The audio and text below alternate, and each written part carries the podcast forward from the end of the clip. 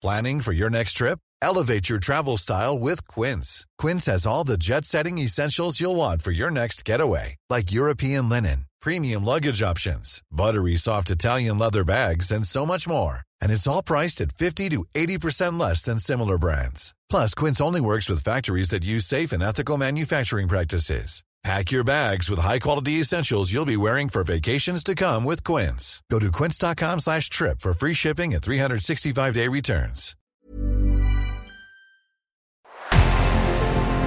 En revenant à la lampe à huile, je ne crois pas au modèle Amish. But there is one more thing. Don't try to be too smart. Pay taxes when, when you have to pay taxes.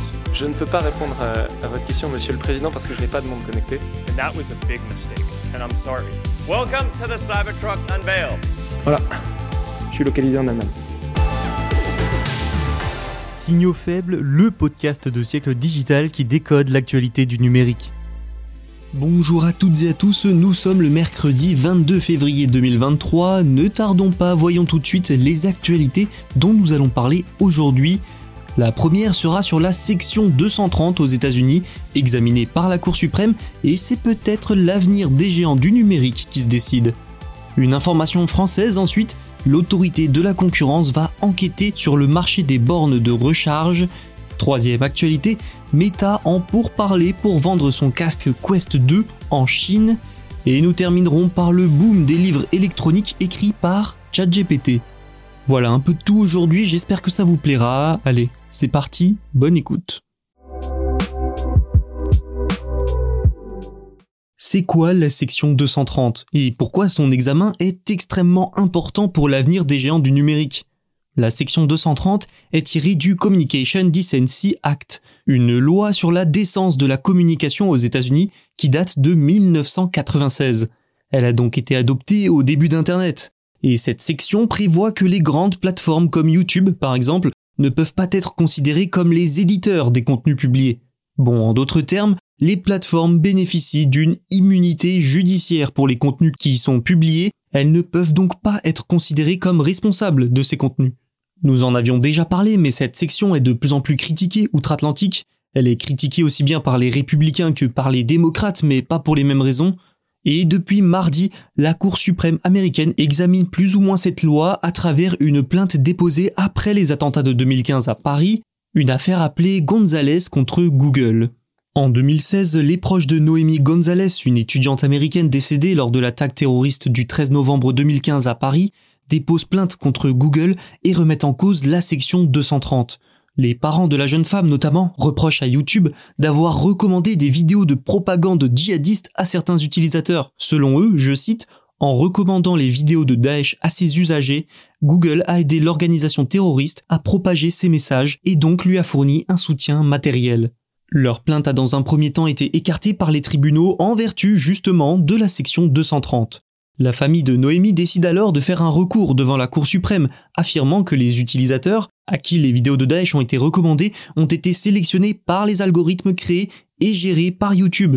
Et donc, en acceptant d'étudier l'affaire, les neuf juges de la Cour suprême ont la possibilité de faire évoluer la loi et la section 230.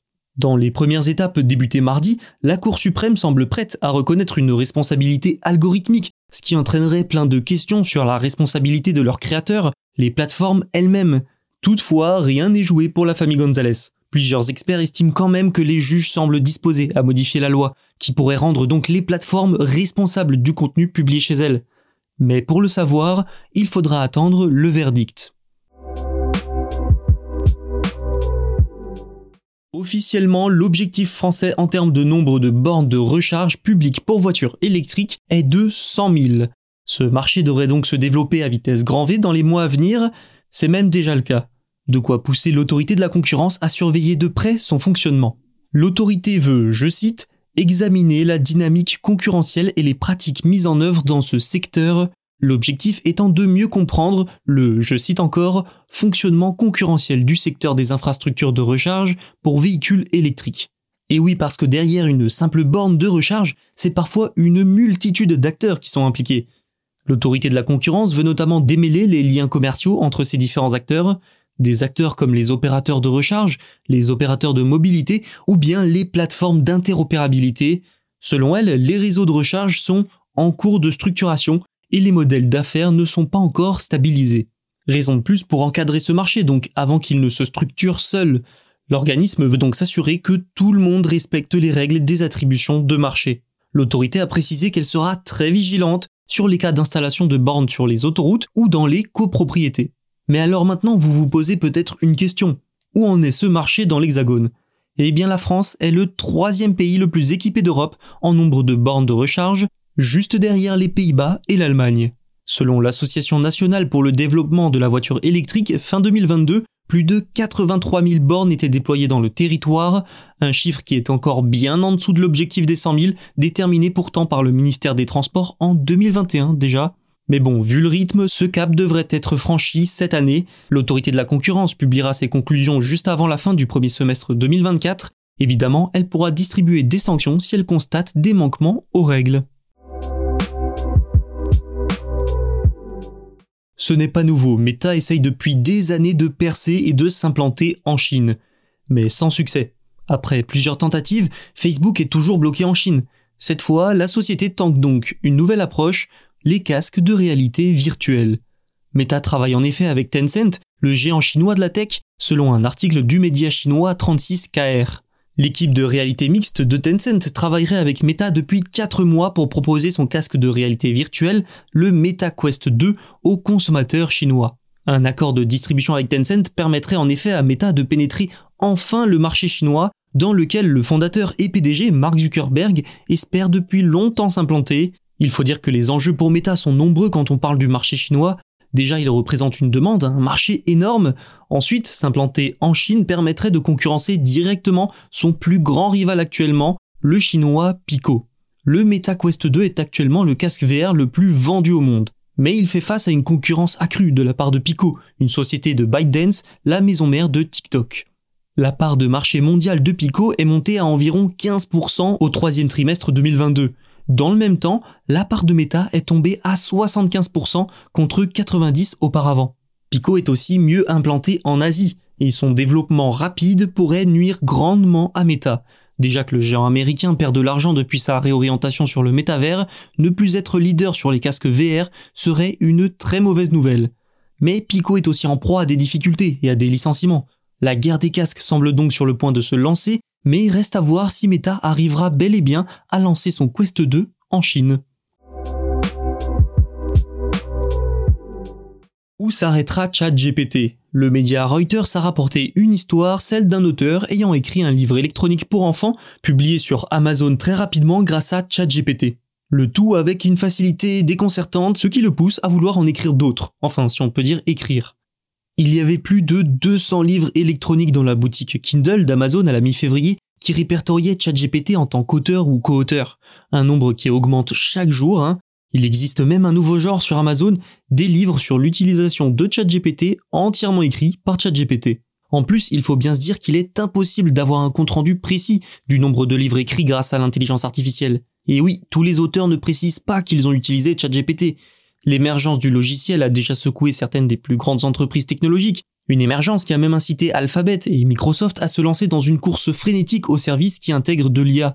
Ce n'était qu'une question de temps avant que d'autres secteurs et entreprises ne soient pris dans la vague ChatGPT, notamment tout ce qui relève de l'écriture.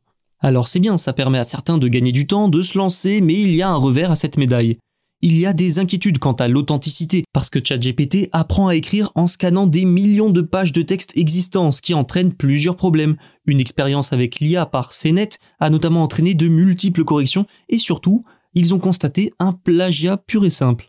Les livres illustrés pour enfants seraient apparemment les préférés de ces auteurs débutants utilisant ChatGPT.